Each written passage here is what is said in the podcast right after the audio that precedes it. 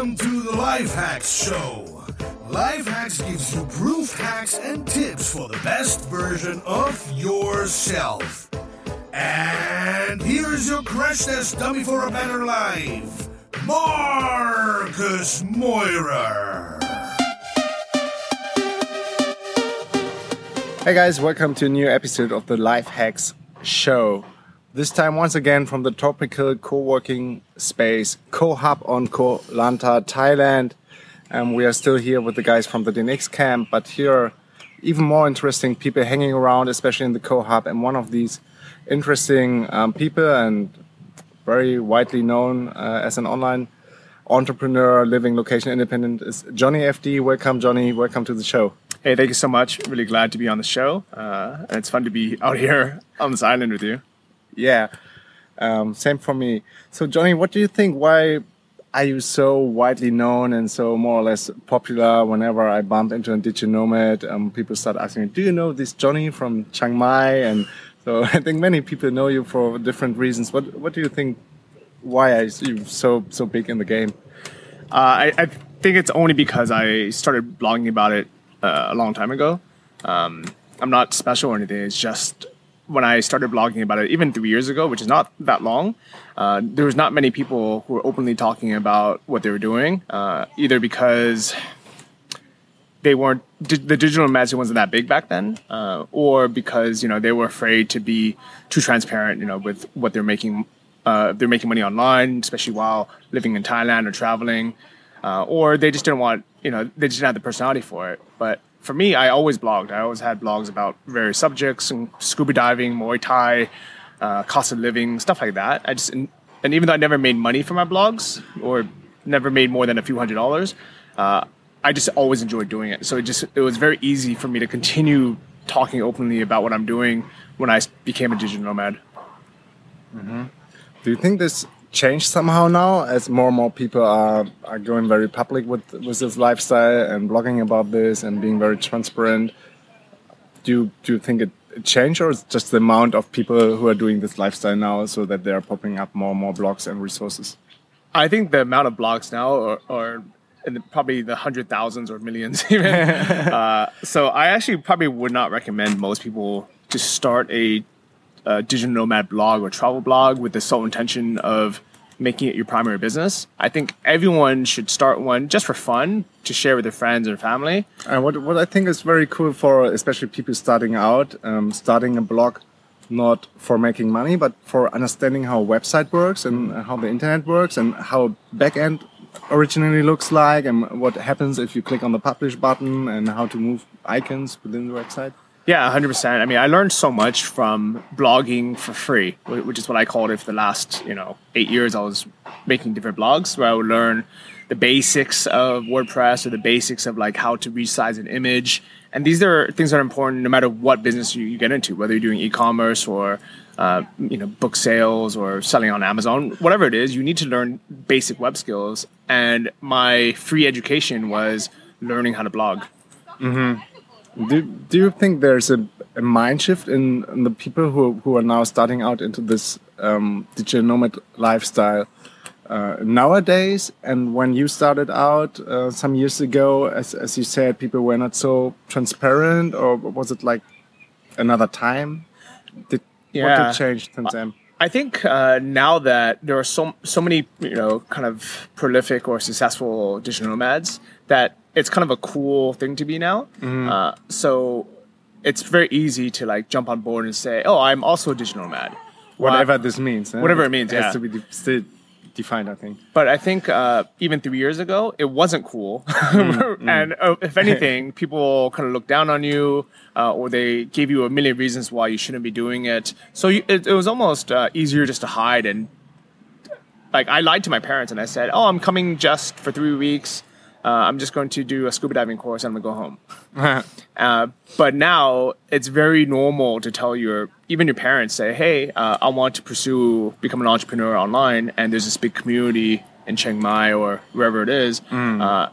and or I've signed up for a, a proper uh, a camp or you know a 12 month program mm-hmm. where they'll take you around the world and um, they'll you know it's it's it's a lot more more sustain, uh, systematized now. I think so. It's very normal for people to say, "Okay, I'm gonna go do this." While before it was like people thought you were crazy. It's very interesting that you have the, the same experience because when we came up with this idea doing a conference and name it Digital Nomad Conference, um, the people who were already in this field said, mm, okay, it's very cool. I like you, Marcus Philly, what you're doing and, and your approach and being transparent, authentic, and, and educate the people to do cool stuff and, and sustainable things and not just uh, rip off things which were there in, in these times before. But um, I don't call myself a digital nomad. I'm a location independent entrepreneur or something like this. Um, but still, I want to support you. I come on the conference, and now also these people, everybody um, claims very big on their website. They are the digital nomad number one. Have been ever since in the field. But it's funny when I scroll the old emails, they say, "No, don't please call me digital nomad." Now everybody wants to be called. But for us, it helped. On the other hand, to get the word out because people were the first time they were shocked a little bit. Said, "What are you, Marcus? But you're nomading. You don't have a proper home, and mm. especially in Germany, it's even more negative. This term, term nomading or nomad itself. So it helped in a way, and then it started to catch up, and, and the papers understood what we were doing. In the beginning, we were on the travel pages, and then on the lifestyle pages. Now we are in the business pages. Hmm. So it's very interesting what's going on since then. I think of it as very similar to like the paleo movement, where in the beginning, paleo, the paleo diet just referred to what people, you know, tens of thousands of years ago during the Paleolithic caveman period would eat. And people would argue saying, oh, well, back then cavemen didn't have uh, access to Whole Foods or to whatever this is. But the actual diet now has evolved where they say, okay, it's just a name. it's just an easy way for people to identify uh, the movement or the type of diet. Uh, while what we really are is we are trying to eat um, unprocessed foods and you know more like uh, more foods that you can source or grow yourself, you know, and without so many additives or GMOs and things like that. For digital nomads, I think it's the same thing, where most of us are not actually nomads. You know, we're not uh, just traveling uh, aimlessly around the world with everything on our back. A lot of us have a home base. Uh, I live in Chiang Mai most of the year. I keep an apartment the entire year, uh, but I travel whenever I feel like it. Uh, or whenever my visa runs out, which is usually every two or three months. So it's one of those things where saying, you know, using the term digital nomad is a lot easier than saying I am a location independent entrepreneur that likes to travel every two or three months to a different city to meet with other uh, location independent entrepreneurs. Yeah, same. Um, good that you brought up um, the thing that traveling too quick doesn't help anybody. It's more for backpackers or for for people who are on a holiday. But if you want to pro- be productive on the road, I don't know how often do you switch your your locations. But for us, it's like every two or three months if we want to get really productive. And as you said, we also ha- have a home base in, in Berlin, but we are trying to set up different home bases now. Um, probably in Brazil will be one for the winter. Um, we love it very much here in Thailand and Phuket or here on Koh Lanta. Maybe it's then the time for January to March. So how do you see this? Especially the productivity thing and how So- often do you move? So for me, I, I probably spend lately. I've been spending ten months a year in Chiang Mai just because I love it. The weather's always good, except for like one month of the year, which is this month, which is why I'm in Koh Lanta. Uh, and I normally will go on vacation to places for two or three weeks at a time. You really do some vacations where you say, okay, Yeah. um, I leave my working stuff. Uh, no, I, I call it like workation. I still bring my laptop and everything because I enjoy working, you know, but I'll go somewhere for two or three weeks just to get away, sightsee a bit. And I'll put myself in what I call maintenance mode where I'm not going to create a new project while I'm away, uh, but I will still log in for two hours a day to check email or fulfill orders, uh, whatever it is. And just have enough money where my goal normally during those vacation periods is not to lose money is to have whatever passive income that I had set up previously cover the vacation, whether I'm scuba diving somewhere or uh, last year I was in South Africa, I went to safari. I just want to make enough money passively so it covers that cost of the the flight and the whatever activities I'm doing. And then when I get back to Chiang Mai or I get back to wherever my home my actual base is, then I will create a new project and try to create a new stream of passive income. And what is so special about Chiang Mai? Chiang Mai is a magical place, man. it's uh, I think the reason why it's so popular with digital nomads is a combination of good weather the whole year and like the friendliness of Thai people. But honestly, I think it's just because that is where everybody like that's where the majority of people um, were. I think give credit to Pieter Levels uh, from the uh, Nomad list for I think he's the one that really put it on the map. Like, he literally created a map where the where's the best um, locations in the world for digital nomads. And I met him in Chiang Mai. Uh, actually, while he was building um, this and and a few other of his projects, It's nomadlist.com, right? I think yeah, or .io, I believe. Oh, uh, yeah. And uh, so when I had met, so so basically the, the timeline, I guess, of digital nomads in Chiang Mai, all right, is a lot of people assume I'm one of the first, but I'm not. Before me, uh, there was uh, the Dynamite Circle. Uh, the only reason why they didn't popularize it to the general public is because they are a private paid community, and most people don't want to spend forty dollars a month or something to be a part of it. So they, within their group, their, within their forum, they would tell everyone, "Hey, how great Chiang Mai is! You should go there." They would organize events within Chiang Mai. Uh, so I was very lucky to be. F- when I first started making money online with my ebooks, uh, I had met a few of them, and I started going to their events. Um, and I think I'm one of the first people that started just publicly sharing that knowledge that wasn't within the the uh, the paid group. Uh, and I started blogging about how great it is, how cheap it is, and, and trying to encourage other people to come. And I started organizing some local events. And then when uh, Peter made the list saying this is the best place, Out of 200 or the database is still yeah, growing? you know, basically out of the world, this is Yeah. the the best balance of good internet, good community, good Wi-Fi, you know, things like that.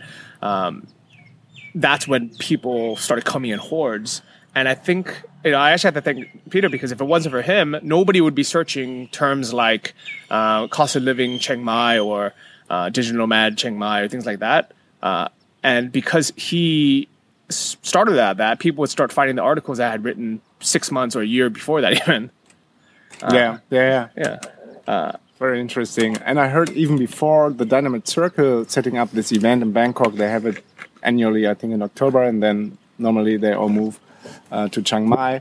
Um, there have been many travel bloggers who explored Chiang Mai, and then I don't know, maybe it swapped somehow over to the Dynamite Circle to DC, and then Yeah, I mean, know who, knows? it. I mean, I'm sure even before all because it's a big question in our community, and many Yeah. people ask me as as I'm uh, also quite well connected. So, Marcus, what do you think? Why did it all happen in Chiang Mai? And I say, oh, I don't know. I heard so many different stuff. Yeah, I mean, Chiang Mai is kind of like the magical place, and I honestly don't think uh, anyone has the, the solid reason because I've been in Chiang Mai now for three, maybe four years, and when I got there, it was I was just doing Muay Thai, so I had no idea there was entrepreneurs, uh, and then the first business people I met, like the people, the way we would organize events is we would go on places like Meetup.com or even Couchsurfing and search for terms like. Uh, who has read Rich Dad Poor Dad? Or who has rich, uh, read Four Hour Work Week? Yeah, yeah. and we would create uh, we would meet up for breakfast every Friday. We call it paleo breakfast, uh, and most of the members were actually from the DC, which is why I, I credit them a lot for the uh, for for starting up uh, the Nomads in Chiang Mai, um, and when I when I first uh, started doing business online. Punspace had just opened the co- first co-working space in Chiang Mai. They have two, right? Now there's two, uh, and well, now there's actually a bunch of co-working spaces. Now there's like five or ten or something. Or I mean, Punspace. But there's two Punspaces, yeah. And when I first went there, uh, the only people there were a few freelance, uh, either developers or you know people not necessarily doing like uh, digital nomad type businesses.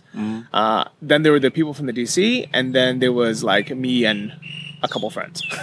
uh, so it wasn't a big, um, it wasn't a big scene yet. But now when you go, it's, I mean, we organize events, a Friday coffee meetup, uh, and every week 40, 50 people will show up without any advertising. You know, if anything, uh, our venue is our coffee shop that we picked is too small, so we try to like discourage too many people from coming because it's everyone's standing. Um, and- but it just it just grows so fast. Right. Um, what are the side effects of this rapid growth? Do you see so far any negative side effects, or it's just a big party and everybody's happy what's happening there? I think overall it's great. Uh, I think the only I don't personally care about this because everyone's free to do whatever they want to do. But there are some people who are very angry at the influx of digital nomads. Mainly, it's like older guys in their 40s, 50s that have like a Thai wife and kids Mm. and girlfriend, and they are the original expats. You know, they or are like sometimes they're called sexpats. yeah. you know, most of them aren't very happy in their life. Maybe maybe they're living off retirement savings, or maybe they have you know they're on a, like usually on a very tight budget, and the nomad scene actually has brought in so much money into the economy, especially certain areas like the Nimmanhaemin area of Chiang Mai, which is like the you know which is like the cool, I guess, trendy area where all the co-working spaces and coffee shops are. And it's driven up prices actually, uh, because usually nomads have a bit more money to spend on apartments or on like food and you know or co-working spaces, things like this. Uh, so there are a few people who either have a fixed salary um, or are just living off of savings that they are a bit unhappy that you know we're kind of gentrifying the area and like but to me it's like you know what? This is evolution right? You know it's not like we're kicking people out. We're bringing money in the economy and it's developing uh, i would say part, you know not just uh, the nomads itself but there are thousands of us. So we are contributing to like spending you know to a kind of a um, a a type of tourist that spends more money that wants higher end services. Mm-hmm. I think what's also beside this aspect very important is to say that digital nomads don't take any jobs from the local communities mm-hmm. as we are working worldwide in, in the internet and mostly for, for where we come from. The, the clients are in the western part of the world um, so so we, we don't work as a dive instructor or at the reception of a hotel and people could complain and additional to this this is what for instance, also Amarit, uh, a very smart guy, the founder of Hubba, uh, one of the first co-working spaces in Bangkok, underlines uh, um, when we talk um, with each other is that the digital nomads have so much skills and knowledge. If we combine this knowledge and bring it to local communities, there's where the magic happens. And this is a big opportunity for the local communities and also for, for the digital nomads giving something back. Yeah, hundred percent. I I think if all if all of us had moved to let's say Cambodia, uh, where it's legal, not only legal but it's encouraged to start local businesses, we would probably actually really make a big impact on the economy uh, by bringing local skills or using our business sense to you know create uh, offline businesses. The only reason why we don't do that in Chiang Mai or in Thailand is because it's very illegal and it's a lot of uh, a lot of paperwork, and even then, uh, it's not very foreigner friendly. You know, it's very, very, very easy to get screwed over, uh, even if you have lawyers, even if you do everything correctly, uh, out of your business if it is profitable. Uh, if you're not profitable and you're just getting by, nobody cares. Yeah. but as soon as you have a, you know, you're making money, uh, you will get screwed over, and this happens time and time again, which is almost a blessing. It almost kind of forces us to keep our businesses online uh, and not even think about uh, creating a an offline business. Um, you know, I would never ever start a business in Thailand because of this. Uh, but if it was the same laws of Cambodia, where it was really easy, maybe I would have had my own co-working space or coffee shop by now. And I don't think that's actually what I would want because then I'd be tied down. Yeah. Um, so I'm actually kind of it's almost a blessing. Yeah, I think so. But but you're right. I I also heard the the rumor about this um, great uh, NGO project which is going on here, cleaning up the beaches uh, from Trash Trash Hero. Um, we put, participated there on Sunday, and I heard if they get too big, then the the government would probably stop it because they said no, you're taking away the jobs from other Thai people who would be in charge to collect the trash, but they're not doing it. But it's crazy. Yep. Uh, you know, this is the weird world we live in. So, who knows that if one year, two years, three years from now, uh, if Chiang Mai or Thailand will still be the hub. Um, the reason why I'm not too concerned is because we are location dependent, we can just pick up and go. And I'm pretty sure with, you know, even just like your list and my list, we can start, you know, we can say, okay, Thailand is now not no longer digital man friendly. Let's all move to the Philippines or let's all move to Berlin or wherever it is.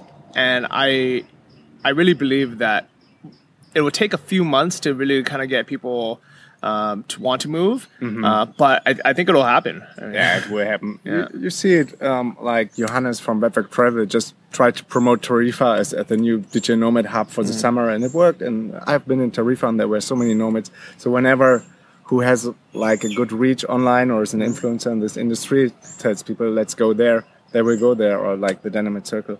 But I think um, the Thai people are very aware of this, especially the the people who run co-working spaces in, in Bangkok. I'm connected to many of them, and um, also Steve, um, the founder of Hubud on Bali, they're very aware and that they're trying to, to build up like a cool environment for digital nomads and, and they are trying to, to collaborate with, with us. So I think at the end, as there's so much knowledge and skill in our in our nomad community, there will be also a war for talent from local communities where digital nomads should should gather and go next. So Yeah. it's quite exciting. I like it, and you know, I would love to see more collaboration between, like, let's say, local Thai people with digital nomads, um, knowledge sharing, collaborations. I think right now it's partially due to the. A lot of it has to do with the language barrier, uh, the culture, but also because of the actual laws, where you're not allowed to hire a a Thai uh, worker, but you can hire a Filipino virtual assistant. So people end up doing that just because you know you don't want to have any legal financial ties to Thailand. Yeah. So we'll see you know how that goes, but I mean it's it's fun being you know kind of being uh, on this journey. Yeah, totally. As it catched up, totally uh, within one year, or just what Yeah. happened in the in the last six months. It's, it's crazy. I don't know where it will end, but it's very exciting to be on the roller coaster um, right now. Um, yeah, and it's cool that you're. So like when I first heard about the DNX conference, it was actually when we first had the idea to start the Nomad Summit in Chiang Mai. I had no idea there were other like digital nomad type conferences in the world. And somebody had commented, they're like, "Oh, you guys are like DNX," and I was like, "Oh, what's that?" So I had to Google it, and I was like, "Oh, cool, that's like um the like a nomad com- con- conference in Europe." And when I had saw that you guys had come to Bangkok this year, I was so surprised. yeah, Uh, but I mean, I guess I shouldn't be surprised because this is the whole point of us this being concept. Yeah, of us being worldwide, location dependent. Uh, and if anything, maybe I'm thinking too small where I love Chiang Mai so much that I do everything there when in reality, you know, we can be in South America, we can be, you know, really anywhere. we can be anywhere, and we, we got lots of requests from people all over the world. Uh, can you come with the DNX to uh, Buenos Aires? We will have a meetup there and maybe see what we can do there. Or can you come to Australia? I want to set up one in New Zealand. So, um, yeah, there are no frontiers anymore, or the sky is really the limit, especially in our lifestyle. And yeah, we, as we kicked off the first conference in Berlin, we said, okay, but it's international. It's about digital nomading. It's about roaming all over the world. So the conference will move. Um, but coming back to the point of connecting more with the local communities, which is also a big thing for me, and I wrote a long uh, article about this on, on Medium that digital nomads living in a bubble, and we are trying on our camps to bring local entrepreneurs on the camps to give a talk. For instance, in Brazil, we had three local Brazilian entrepreneurs giving talks. Um, and then people from our camp went into the co-working spaces in Brazil and tried to, to catch up with the with the local people who are working there.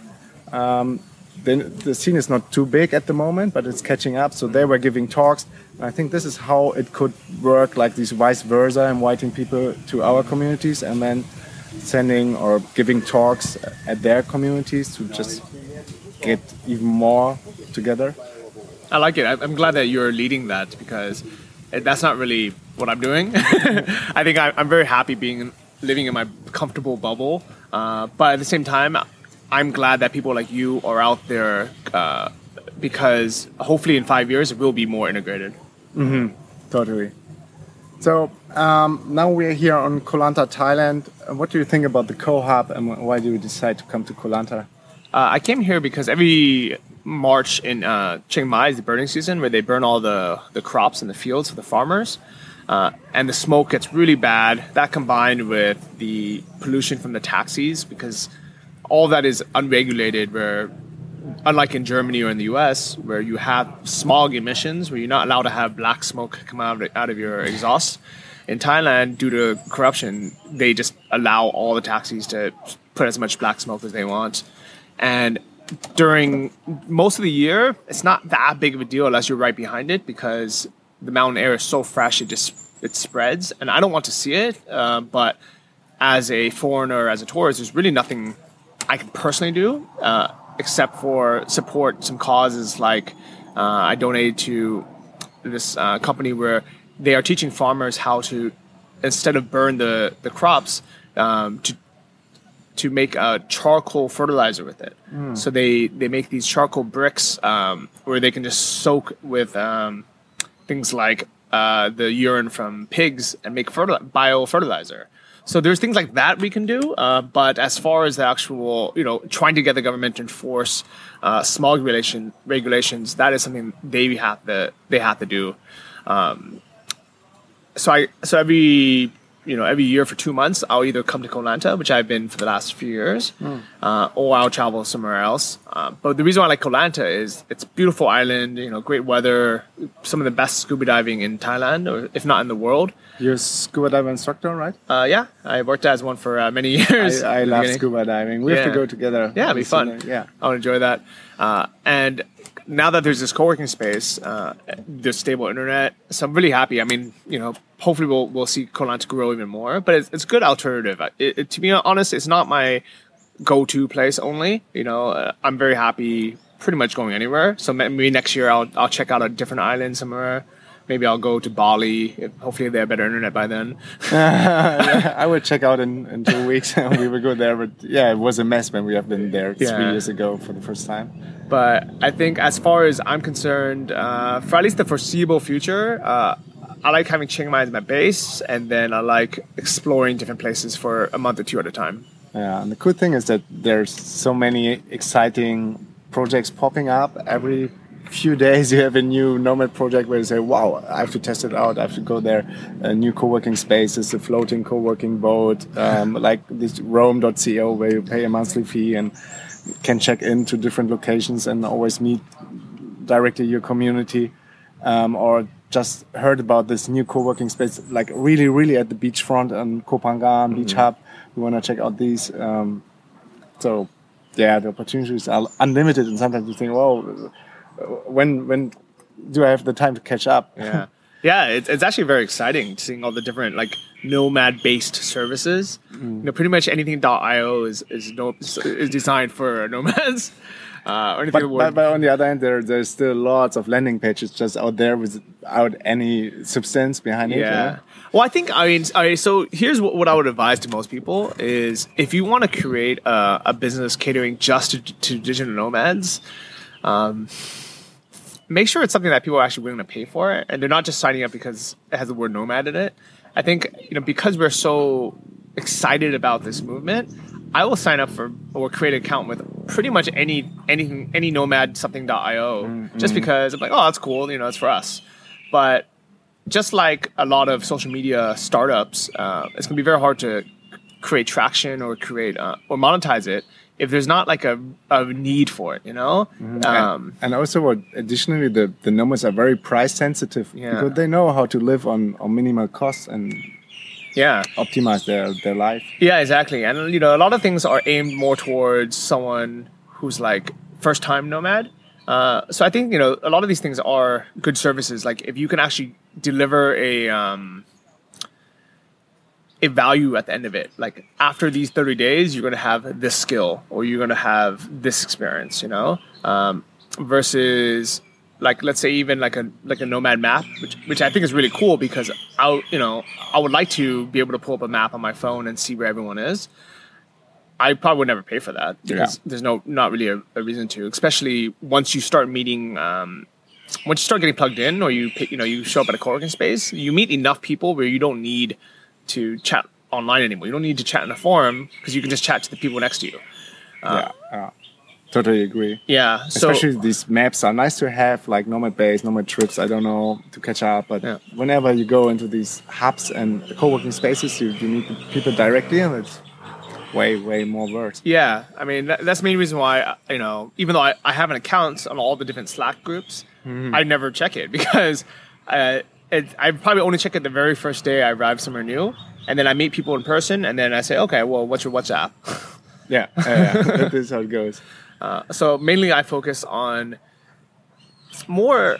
I guess even though I consider myself now a digital nomad, uh, or I, well, other people consider me a digital nomad, uh, I focus more on location independent uh, businesses, mostly on building passive income businesses, is because even though that's not necessarily anything to do directly with the digital nomad community, but it's something that I think everybody everybody can use if they want to just travel more, have more freedom. Even if you're you want to stay in your home country and you just don't want to be in traffic go, and go to work um, and work in a cubicle. Have, have the time to bring your your kid to school. yeah, Pick it up. uh, you know, so to me, having passive income uh, streams, especially like multiple streams, is something that I will always use, even if I stop traveling. Uh, Which I don't know if that'll ever happen, but if one day I decide to, I want to live on an organic farm in, you know, in Texas and have four dogs, I would still run my uh, online businesses because I want to have income while being able to do what I wanted to do.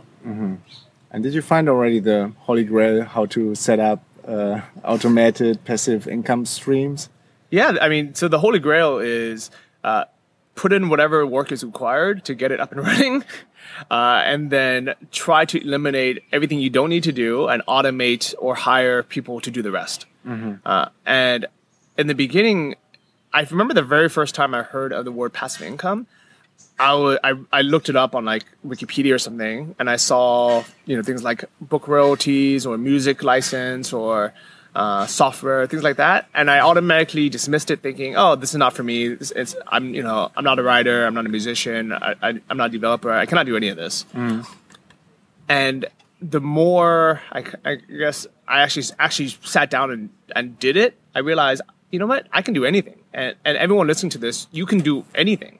You know, you maybe you shouldn't first do a, a iOS app. You know, maybe that's not the first thing you should do. But I guarantee you, there is something out there uh, that you can do uh, as long as you either take the time to learn, uh, either take a course, read a book, uh, or take a class. You know, just like you know, we didn't learn. I mean, we all went to school, you know, and to learn things. I mean, we all read books. Um, there's so much information out there now For free? For free or uh, Combined that's proven. good, good yeah. course. Yeah. And honestly, I, I used to be really cheap. I used to never want to to pay for anything. Uh, but now I think about in terms of ROI. I think of in, in terms of money, but also time. Same for me. Yeah. Yeah. Uh, for example, um, one of the things I'm looking into doing now is publishing more Kindle books. And instead of, and I've actually already done it. I figured it out myself, but it took me six months to do. And I think I can, I pretty much know what to do, so I can probably figure it out again on my own with free information. But I know it'll take me, let's say, an extra two months to do it. Or I can just pay, you know, for a course and say, okay, let me condense this. Let me have access to the instructor and ask them questions. Uh, let me have like a step-by-step formula.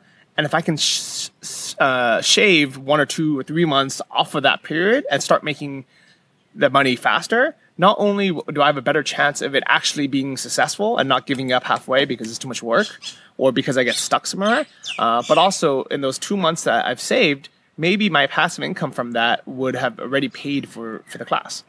Uh, so now I'm a big believer in, in taking it. Uh, So I would say the magic formula is find something that, that you want to do find like ask around. I would say the best way is to ask for personal recommendations from friends or um, you know at least even listen to like an interview on a podcast or something so you can kind of get to know the person a little bit more than rather just re- read like a sales page or uh watch a sales video. Uh, Or and go into these local communities in Chiang Mai and yeah or ask someone in person you know Yeah. say do you know have you ever met anyone who it makes money from xyz yeah, yeah, you know you know do you know anyone who's taken this course and is successful? Yeah. uh, and For for example, I think uh, Amazon FBA is very huge topic at the moment Yeah. in Chiang Mai. So you just could Meet go into someone. the community and say, Yeah. "Did you take a course? Are you successful? Can you show me your dashboard? Maybe maybe if you get better relationship to him." yeah But yeah, get into it, and I can totally underline what you were saying. It was also a mind shift for us that before that I was never willing to pay for for um, condensed information because I thought it's it's for free out there anyway. But now I see it. Okay, it saves us X amount of time, and this time we can already start our Amazon business. So we we um, paid lots of money for for a big Amazon FBA course, but I'm sure it will pay out at the end. Yeah, 100%. And, you know, because it's step by step, you're not going to waste six months learning about, let's say, SEO when it's not really relevant to what you need to do right now. You know, and I think this is the biggest problem that people fall on is pretty much anytime someone asks me uh, for for advice, and I'm always happy to help guide people. So someone messaged me or something, or leaves a comment, but I can always tell when they haven't been through a course because they ask me unrelated questions. You know, they ask me a question about something that they maybe will help after they're already making ten thousand dollars a month. Yeah. But it's not necessary when they are just starting. You know, uh, and I, I I'll call them out on it too. I'll say like, look, just follow a freaking step. You know, like like you're wasting your time. Uh, and they'll say, oh no no no, I'm, I'm going to do it. And six months later, they'll message you again, and say, oh well, what about this? I'm like. What have you done in the last six months? You know, how much, like, how much, what was the opportunity cost in the last six months that you've missed out on? And I think the biggest problem with that is some of these people become very jaded, where they're like, "Oh, FBA doesn't work. Amazon sucks," you know, or you know, and it's because they didn't follow through, uh, you know, or they they only spend all the time looking for the downsides of it. And Yeah. I promise you, there are downsides to every business out there. Every relationship out there, every TV show out there, there's downsides to everything. And if you spend Every lifestyle. yeah. If you spend all of your time looking at the downsides, you will never ever see the upsides. Uh, so pick something that that works. Uh, maybe ask one or two people in person, and as, as long as it works for somebody, like it's probably you know there's a good chance it will work for you. Yeah. Yeah. Yeah, totally agree. Yeah. Um, how do you get structured in your work done? Do you have routines you set up over the time? Is it easy for you, or is it still a challenge, as In- it is for many online entrepreneurs? in the beginning, it was a big challenge because um, I'm a bit lazy, to be honest.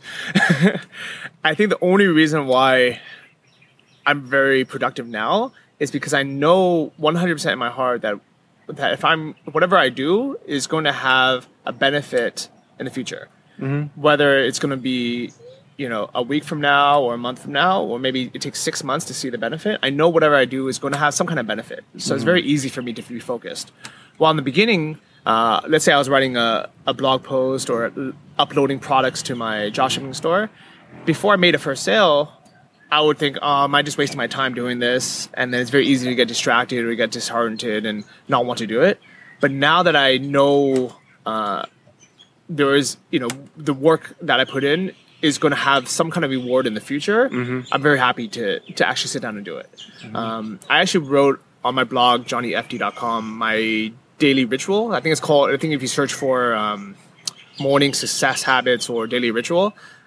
I br- basically outline exactly what I do from the, the moment I wake up until I go to bed.